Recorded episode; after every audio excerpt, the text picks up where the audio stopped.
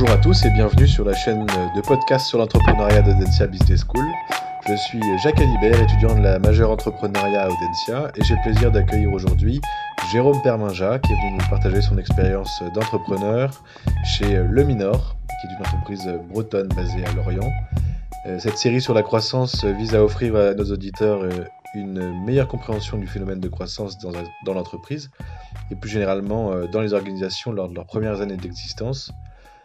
Euh, on va commencer peut-être par euh, Jérôme. Est-ce que tu pourrais te, présenter euh, et présenter ton entreprise? Voilà, présenter l'aventure qui t'a conduit à, racheter Le Minor, qui est ton, entreprise en Bretagne. oui, bonjour Jacques. J'ai 34 ans et j'ai racheté une vieille entreprise française qui va fêter ses 100 ans l'année prochaine, qui s'appelle Le Minor, qui est une marque de prêt-à-porter historique, historique spécialiste de la maille. Euh, qui exerce cette activité en Bretagne, à côté de l'Orient, depuis quasiment 100 ans. Euh, donc, euh, en 2022, nous fêterons le centenaire de l'entreprise. juste pour contextualiser les, étapes de la reprise, en fait, j'ai hum, été dans une école de commerce, alors pas Audencia, mais, mais Sud de Corinthe, après une classe prépa. Hum, lors de, de mon master, j'ai fait un mémoire qui est probablement la chose la plus intelligente que j'ai fait dans mon école de commerce, euh, qui est un mémoire sur l'impact de la personnalité du dirigeant sur la performance de son entreprise. Dans le cadre de ce mémoire, j'ai rencontré un certain nombre de dirigeants qui étaient soit des entrepreneurs, soit des dirigeants d'entreprises euh, plus ou moins importantes, et euh, j'ai eu la chance de pouvoir être recruté par un cabinet de conseil en stratégie à l'époque euh, en tant que responsable commercial. Et donc, à 24 ans, euh, j'ai rejoint un cabinet parisien qui euh, travaillait sur la stratégie amont auprès des comités de direction et des états-majors d'entreprise. Donc, c'est vraiment aller dans le sens de, de ce que je faisais lors de mes masters, enfin de mon master 1 et mon master 2 à Sud de Corinthe. néanmoins, je faisais beaucoup de réflexion intellectuelle et il me manquait un projet concret. Et en plus de cette activité de, dans ce cabinet de conseil, j'ai créé en 2012 une marque de nœuds papillons qui s'appelle le Flageolet, euh, qui avait comme, euh, comme objectif de refaire des, des accessoires sympas, euh, made in France, colorés, un peu décalés. Et vraiment, l'objectif de ce projet, c'était d'avoir un projet en plus de mon, de mon job alimentaire, qui était un projet dans lequel je crée un vrai produit et, et je, et, je le vendais. Et en fait, le, le, projet a hyper bien marché, euh, puisque en 2012-2013, euh, il y a eu un vrai retournement du, du prêt-à-porter sur les accessoires, euh, et notamment les gens ont commencé à abandonner la cravate ou la traditionnelle lavalière dans les mariages au profit du nœud papillon. Et du coup, on a développé un service de sur-mesure et le nœud papillon a, pris une place assez importante. Peut-être que si vous avez été euh, à des mariages récemment, vous avez vu le nombre de nœuds papillons colorés qui existent. C'est assez impressionnant. Il se trouve que cette marque, finalement, s'est développée, s'est bien développée. Et en 2015, avec euh, mon associé, on s'est quand même demandé si ça valait pas le coup d'abandonner nos jobs dans lesquels on était certes épanoui, mais en tout cas euh, salariés d'entreprise, pour donner sa chance à ce projet. C'est ce qu'on a décidé de faire en 2015 et 2016, respectivement en 2015 pour Sylvain et en 2016 pour moi. Euh, on a quitté nos boulots euh, pour euh, donner sa chance à la marque Le Flageolet, qui a, et on a cherché à faire des accessoires différents de nos papillons. On a fait des ceintures, des chaussettes, et puis un jour, on a voulu faire des bonnets. Et quand on a cherché à faire des bonnets, on est tombé sur une vieille entreprise bretonne qui s'appelle Le Minor, qui avait un atelier de fabrication euh, totalement intégré, puisque c'est la dernière entreprise qui fabrique des produits du fil au produit fini. Euh, donc tout était transformé sur place à Guidel et on a été subjugué par euh, le savoir-faire qui émanait de cette entreprise.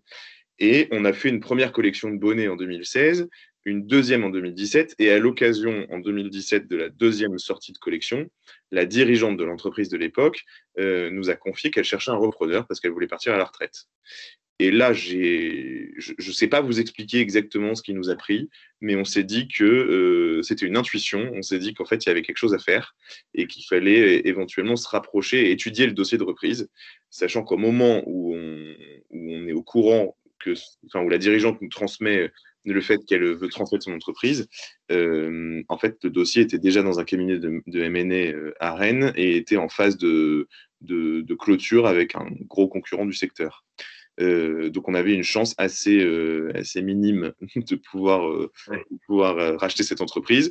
Et finalement, ce rachat, il s'est fait sur d'abord une rencontre avec Madame Grammatico, qui était la propriétaire de l'entreprise depuis 30 ans, une rencontre et surtout un projet en fait, euh, ce qui était important pour cette dame, euh, c'était d'abord que le repreneur s'engage à reprendre 100% des salariés en poste. Ça, c'était absolument primordial. La deuxième chose, c'était qu'elle voulait que les repreneurs aient un projet de redéveloppement pour l'entreprise, ce qu'elle n'avait pas forcément su faire en Europe. Je vous en parlerai tout à l'heure, mais c'est une entreprise qui a énormément d'activités en Asie, mais très peu en Europe. Et vraiment, ça, c'est pour elle, c'était important que la marque se redéploie euh, sur le territoire au moins français et si possible européen.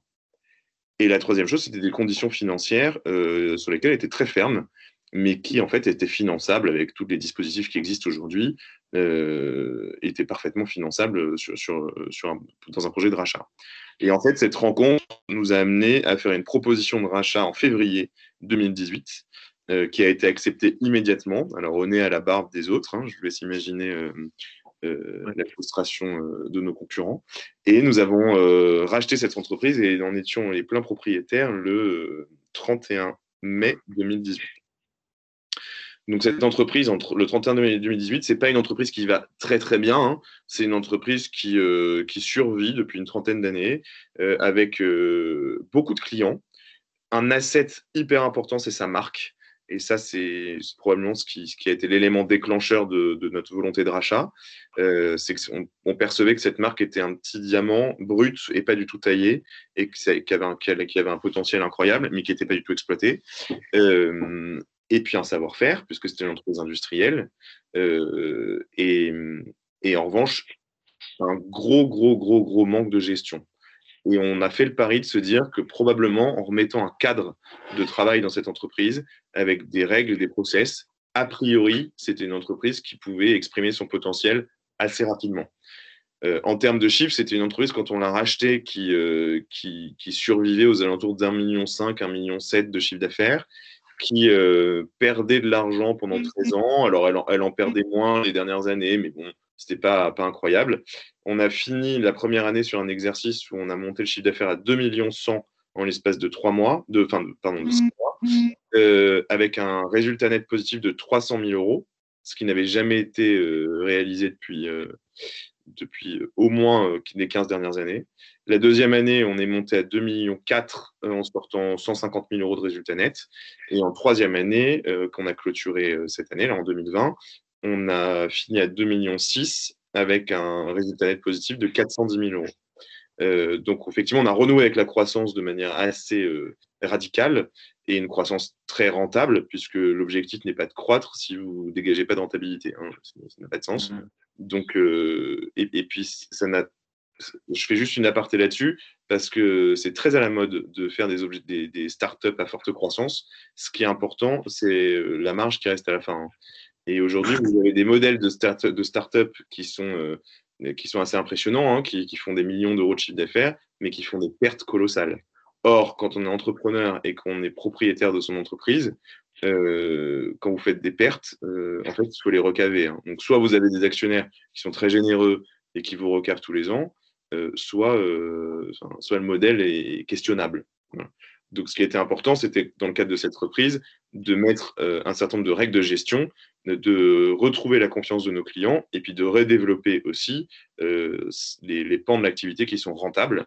Et nous, chez nous, c'était important de, c'était important de, trouver le, biais commercial qui nous permette d'être le plus rentable possible. Et en l'occurrence, c'est une stratégie à 80% digitale avec euh, le développement du B2C.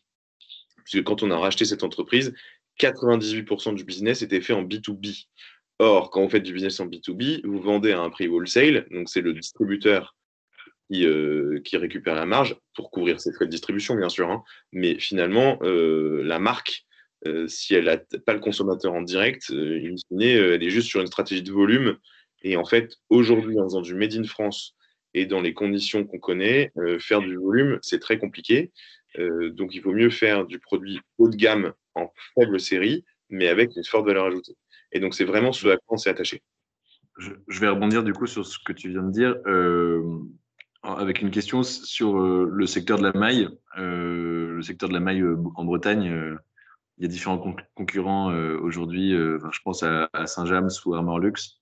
Est-ce que tu considères que vous êtes lancé sur un marché qui est super concurrentiel? Est-ce que ça vous a pas refroidi quand vous êtes lancé? Comment, effectivement, effectivement en France, vous avez deux mastodontes du vêtement industriel marin.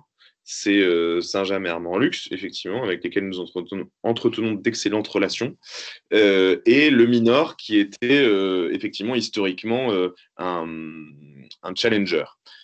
Le Minor, au départ, et c'est là où on a, aussi fait un gros travail de recherche et d'archives et d'histoire de, de, cette entreprise, le Minor, c'était pas du tout, du tout une marque de maille avant les années 1980.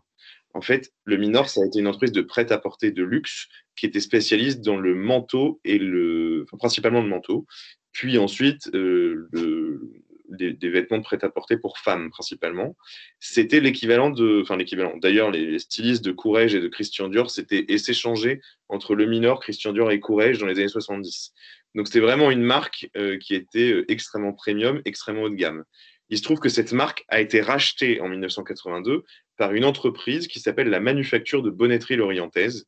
Et la Manufacture de Bonnetterie Lorientaise, c'était une marque spécialiste de la maille qui faisait effectivement du tricotage en, grande série euh, pour euh, la Marine nationale pour, et qui était concurrente frontale de Saint-James et Armand Luxe. Et il se trouve qu'à l'époque, la manufacture de bonnetterie lorientaise a cru bon d'apposer l'étiquette Le Minor sur tous ses produits en maille, ce qui fait que dans l'inconscient collectif, on assimile le Minor à une marque de maille au même titre que Saint-James et Armand Luxe. Ce qui est dans les faits le cas depuis les 30 dernières années, mais qui n'était absolument pas, le cas les 70 années précédentes.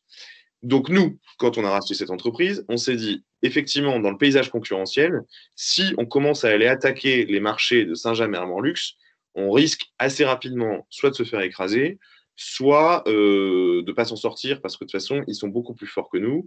Ils ont un réseau de distribution déjà très établi sur le territoire français, ce que nous, on cherchait à reconquérir. Et, euh, et puis en termes de, marge euh, de production, ils ont une capacité à sortir des coûts assez faibles quand nous, on a une, une impossibilité chronique de, de, diminuer nos coûts de production. Donc, euh, il a fallu qu'on puise dans l'histoire de la marque pour choisir un positionnement stratégique différent. Et c'est comme ça qu'on a décidé de repositionner la marque comme une marque de prêt-à-porter. Alors, ça s'est pas fait tout seul. Hein. L'année 1, ça a été la réindustrialisation. L'année 2, ça a été la sécurisation commerciale. Et l'année 3 a été celui du repositionnement stratégique. Euh, donc, c'est assez récent. On est au, début de ce repositionnement stratégique en termes de produits. Mais effectivement, le produit sur lequel on cherche à, se développer, c'est des produits en maille, euh, effectivement. Donc la maille, ça peut être du coton de la laine, hein. euh, mais sur, un segment de prêt-à-porter. Donc dans ce cadre-là, on a embauché un directeur artistique produit qui s'appelle Gauthier Borsarello, qui a comme mandat de repositionner la marque comme une marque de mode euh, spécialiste de la maille et du vêtement de haut, mais pas du tout du vêtement marin ou du vêtement rayé.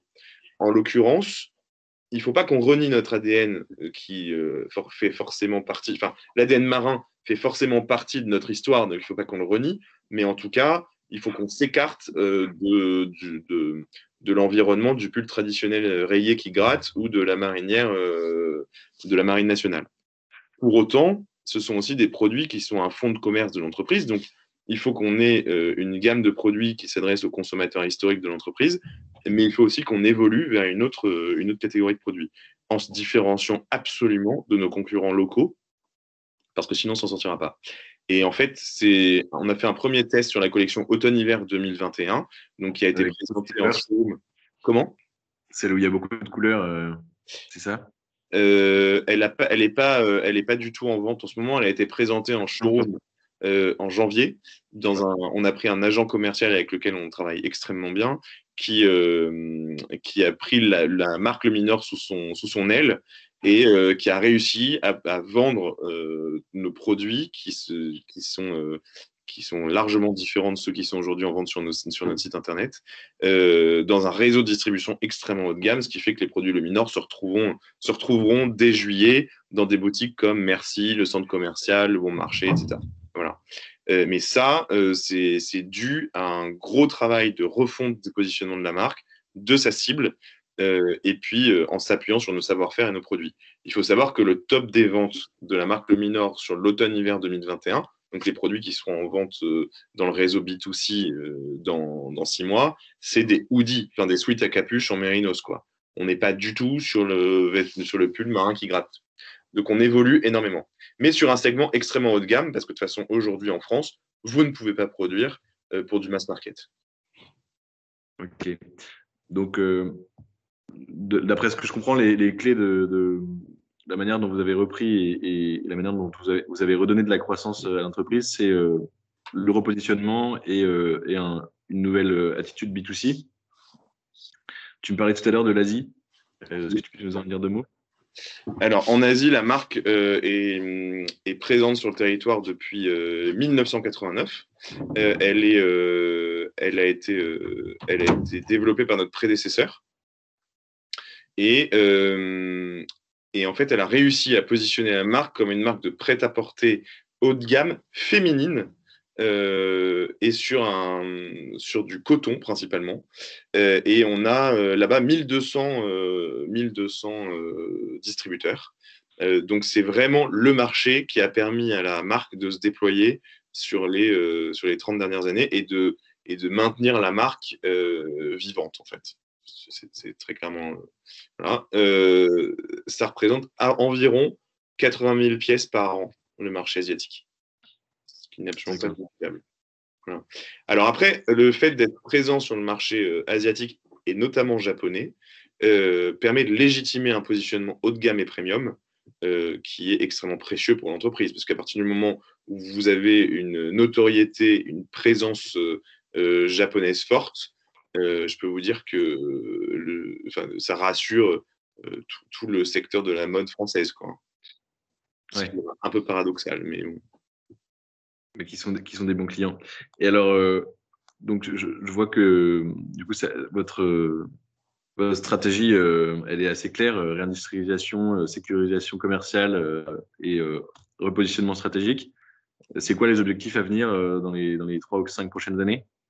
Alors, je, voudrais juste rajouter quelque chose sur, notre stratégie et notre, euh, la manière dont on s'y est pris, parce qu'il ne faut pas exclure et négliger l'accompagnement qu'on a eu.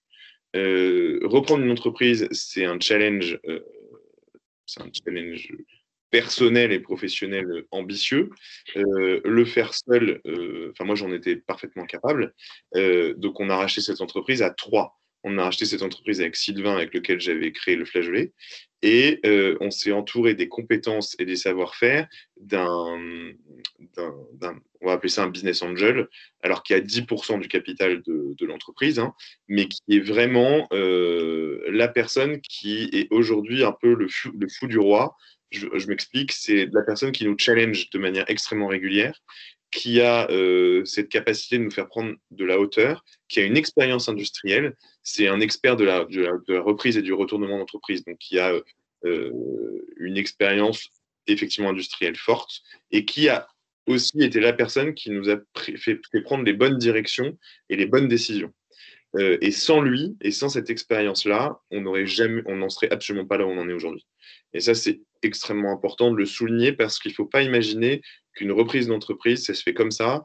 Et quand on a 30 ans et qu'on reprend une entreprise, euh, on n'a pas l'expérience qui, me permet, qui permet de légitimer euh, ces actes. Donc, avoir, avoir, un appui, ou en tout cas un, oui, un, appui, est, capital. En tout cas, elle a été pour nous. Ok. Et donc, euh, du coup, en revenant sur, le, le, futur de l'entreprise, c'est quoi vos prochaines étapes? Euh, la, mission de l'entreprise qu'on s'est fixée, c'est continuer à fabriquer des vêtements durables, désirables et éternels, euh, tout en sauvegardant des savoir-faire traditionnels en France, textiles en France. euh, ce qui est un vaste challenge parce que la filière textile, autant vous dire qu'elle a été désinguée depuis les années 80. Donc il n'y a plus de formation, il n'y a plus rien. Alors on, s'en est mordu les doigts l'année dernière quand il a fallu faire des masques, mais globalement, rien n'a été fait en France pour sauvegarder ou en tout cas encourager cette filière. Donc nous, on a racheté cette entreprise, il y avait 22 salariés, la moyenne d'âge était de 58 ans. Je vous laisse imaginer le, bon, le savoir-faire qui s'était accumulé, mais surtout les départs à la retraite qui, qui étaient anticipés. Donc vraiment, le gros travail qu'on a eu à faire a été de recruter en urgence euh, et d'opérer de, un changement de, de, génération et un transfert de compétences euh, de manière assez rapide et assez, euh, et assez massif. Ce qu'on a réussi à faire, puisqu'aujourd'hui, on a 59 salariés avec une moyenne d'âge de 34 ans. Donc le transfert des compétences a été réalisé, la sécuriser même, et on a la chance d'avoir des anciennes euh, salariés de l'entreprise qui viennent euh, transmettre leurs compétences et former les nouvelles générations. Ça, c'est très important. Euh, et du coup, ça nous permet maintenant de voir l'avenir beaucoup plus sereinement, en tout cas d'un point de vue productif. Je le précise parce qu'aujourd'hui, il n'existe pas, hormis quelques marques de luxe, d'entreprises, de marques textiles fabricantes. Aujourd'hui, on parle beaucoup des Digital Native Vertical Brands. Ce sont des, à la Cézanne, par exemple, ce sont des marques qui sont des, stars du marketing. En revanche, euh, elles vous assurent une traçabilité de votre produit. Enfin, elles vous l'assurent de l'entrepôt à la livraison client. Hein. globalement, avant, toute la fabrication euh, n'est absolument pas faite en France euh, et, en tout cas est assez peu traçable. Nous, aujourd'hui, quand vous achetez un produit chez le Minor, on peut vous dire quel est le fil qui a été utilisé et à quel moment il est éteint. Tout est fait ici. Donc ça, c'est un asset extrêmement important. Et on est une des rares seules, quasi, quasi la seule aujourd'hui, entreprise avec une marque commerciale qui fabrique euh, intégralement sur son site de production. Et ça, il faut le préserver. Donc, comment préserver euh, euh, ce, cette, singularité de l'entreprise, eh ben, c'est en développant une image de marque et en ayant une, une, stratégie marketing puissante. Et maintenant, je vous ai dit, l'année 1, c'était de la réindustrialisation et du transfert de compétences. L'année 2, ça a été de la sécurisation commerciale. L'année 3, ça a été un travail sur l'image de marque, son positionnement et son ciblage. Et maintenant, c'est la mise en œuvre de cette stratégie qui a été définie d'un point de vue marketing. Et donc, ça, ça va nécessiter maintenant des gros investissements qu'on ne peut pas financer avec notre trésorerie opérationnelle. Et là, on passe dans une autre étape, puisque l'étape 1, c'était une étape de retournement euh, de retournement d'entreprise.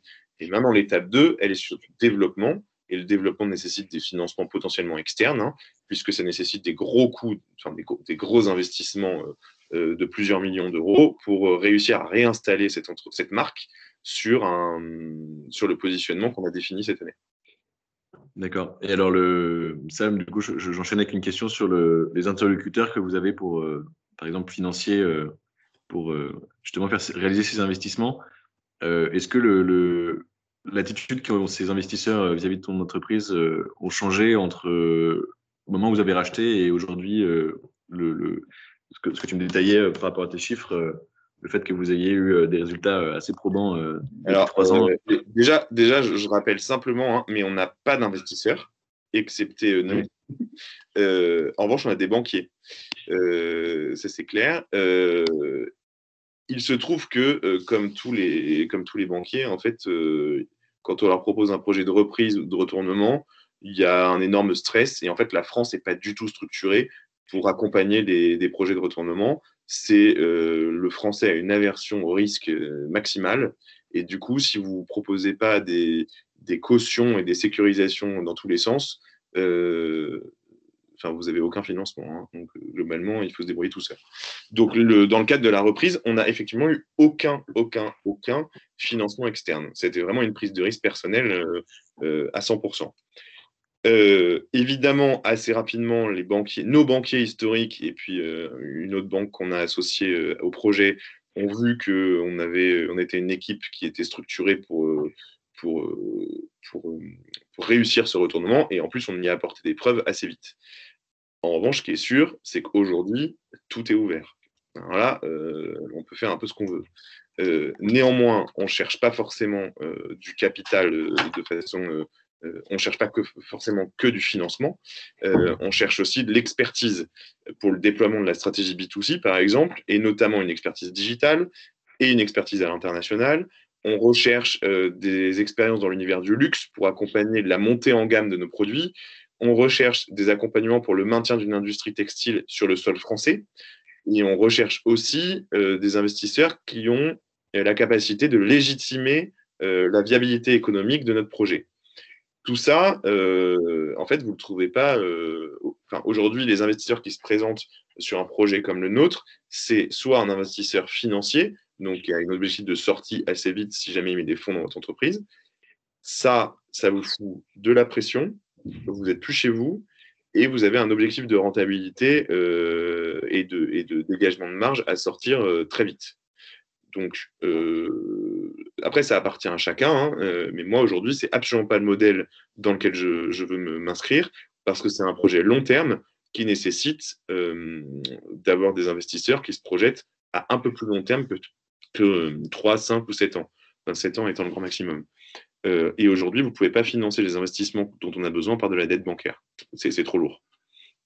Donc en fait, aujourd'hui, le seul investisseur les seuls investisseurs qui pourraient être intéressés et, euh, et, avec lesquels on pourrait bien s'entendre sur un projet euh, de long terme, c'est des investisseurs qui sont des industriels déjà, donc qui ont une vision long terme et qui ont une, une appétence pour ce genre de produit et une appétence marquée pour l'univers du luxe.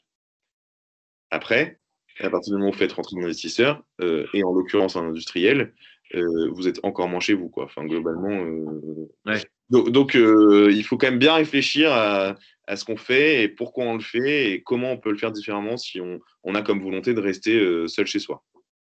D'accord. Mais en même temps, il ne faut pas être idiot. Et il y a des moments où il y a des moments de l'entreprise qui nécessitent indubitablement de faire appel à des, à des, experts du financement euh, pour passer des étapes.